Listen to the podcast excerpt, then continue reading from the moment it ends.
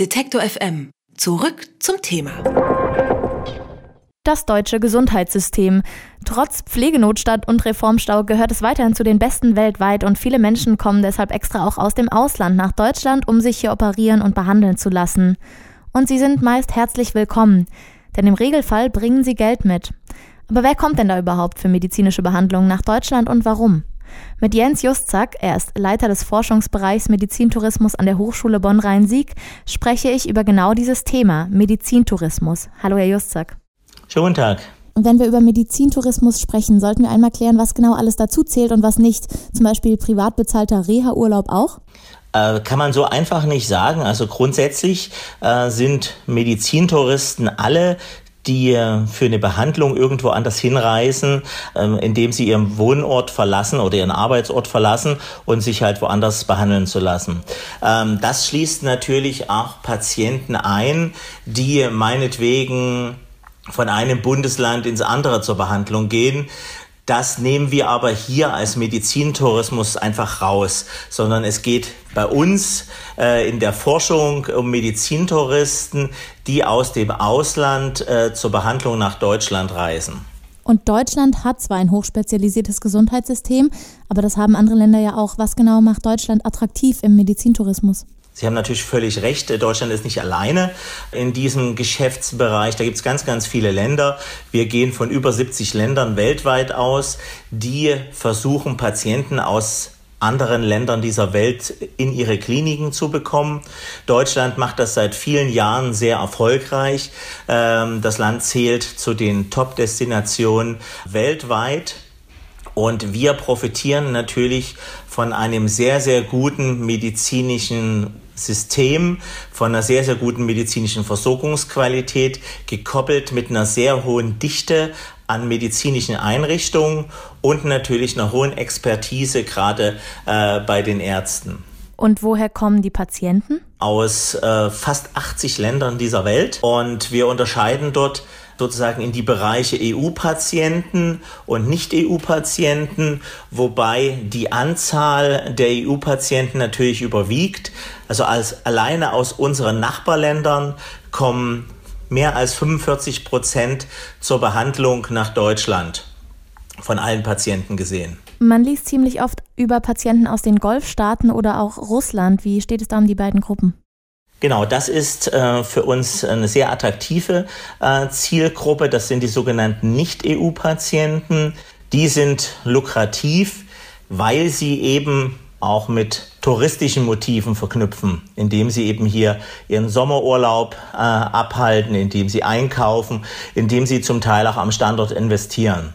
Das hört sich nicht nach lebensnotwendigen Operationen aus. Welche Behandlungen überwiegen denn im Medizintourismus? Also das ist äh, nicht so eine Art Gesundheitstourismus, wie wir ihn oft in Richtung Osteuropa haben, wo man sich äh, die Zähne machen lässt oder die Augen lasern lässt, sondern wir sind hier ein Land, das in der Regel Patienten behandelt, die wirklich krank sind. So eine deutsche Uniklinik ähm, besucht man nicht, weil man sich dort die Zähne richten lässt, sondern weil man wirklich was hat. Was kommt denn bei den Kliniken an? Also wie viel Umsatz wird denn schon gemacht durch den Medizintourismus? Ja, wir gehen bei den medizinischen Einrichtungen äh, von jährlichen Erlösen in Höhe von 1,2 Milliarden Euro aus. Also das ist schon ein ganz ordentlicher Betrag, zumal man ja dort Gelder aus anderen Gesundheitssystemen hier nach Deutschland bekommt.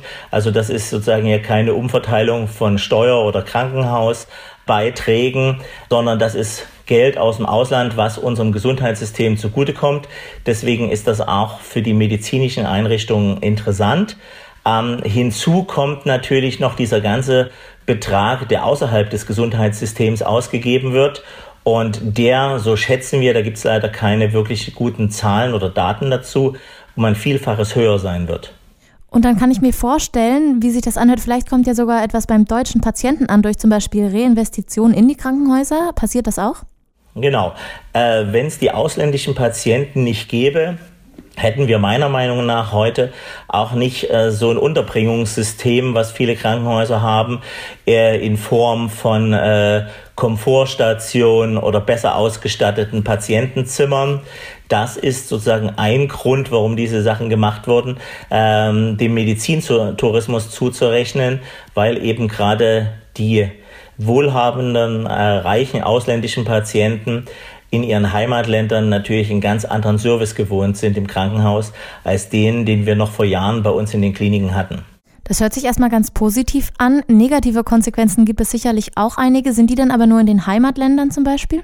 Nein, natürlich äh, sind die in den Heimatländern zu finden, indem dort eben die Gelder nicht im eigenen System bleiben, sondern eben in andere Systeme fließen. Das sind natürlich Gelder, die irgendwann im System fehlen. Aber auch in Deutschland gibt es natürlich negative Seiten in einzelnen äh, Städten, wo eine sehr, sehr hohe Nachfrage arabischer Medizintouristen herrscht, ähm, Engpässe im Wohnungsmarkt auftreten, dass die Leute eben Wohnungen dann anmelden über Vermarktungsplattformen oder über freie Makler, die dann natürlich dem Wohnungsmarkt, dem heimischen, nicht mehr zur Verfügung stehen. Wenn wir jetzt über die Vor- und Nachteile, die Ist-Situation auch gesprochen haben, wie kann denn die Zukunft hier aussehen? Werden die Zahlen des Tourismus, des Medizintourismus weiter wachsen, am Ende vielleicht sogar ein globales Gesundheitssystem stehen? Insbesondere in den Nicht-EU-Märkten gibt es da eine ganze Reihe äh, von Dingen, die leider nicht sehr, sehr positiv in die Zukunft blicken lassen.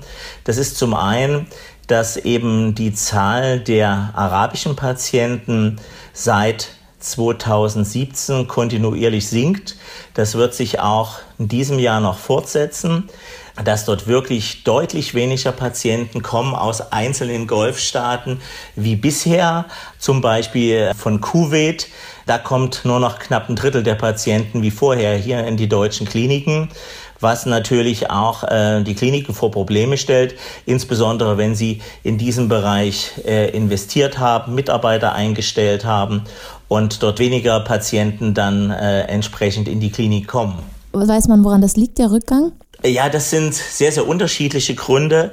Zum einen hat das ähm, ja äh, ökonomische Gründe dass in den Golfstaaten natürlich einfach durch den geringeren Rohölpreis die Einnahmen über die Ölverkäufe nicht mehr so hoch sind dass man dort eben verstärkt auf das Geld achtet. Die haben ja äh, in den Golfstaaten, in einigen zumindest, ähm, auch die Mehrwertsteuer eingeführt jetzt. Da sieht man gerade, wenn Verbrauchssteuern eingeführt werden, dass äh, oft äh, ein finanzieller Bedarf dafür herrscht. Und man schaut sehr, sehr genau hin, äh, wofür man gerade im Gesundheitswesen Geld ausgibt und hat dort unter anderem festgestellt, dass auch in Deutschland oft äh, höher abgerechnet wird, als es erlaubt ist. Dort hat man natürlich auch auf arabischer Seite entsprechend Konsequenzen gezogen, dass man A, viel, viel genauer hinschaut, was da passiert und B, natürlich entsprechend diese Kliniken, die zu hoch abrechnen, äh, sanktioniert, indem weniger Patienten hingeschickt werden oder gar keine mehr. Das andere ist eine politische Dimension, also in den arabischen Staaten, was in Deutschland gesehen wird mit der Verbindung zu Katar und äh, zum Iran, was natürlich äh, die anderen Emirate nicht besonders begrüßen und dort eben natürlich auch ähm, nicht besonders positiv gegenüber Deutschland gestimmt sind. Politisch haben wir das in Russland auch.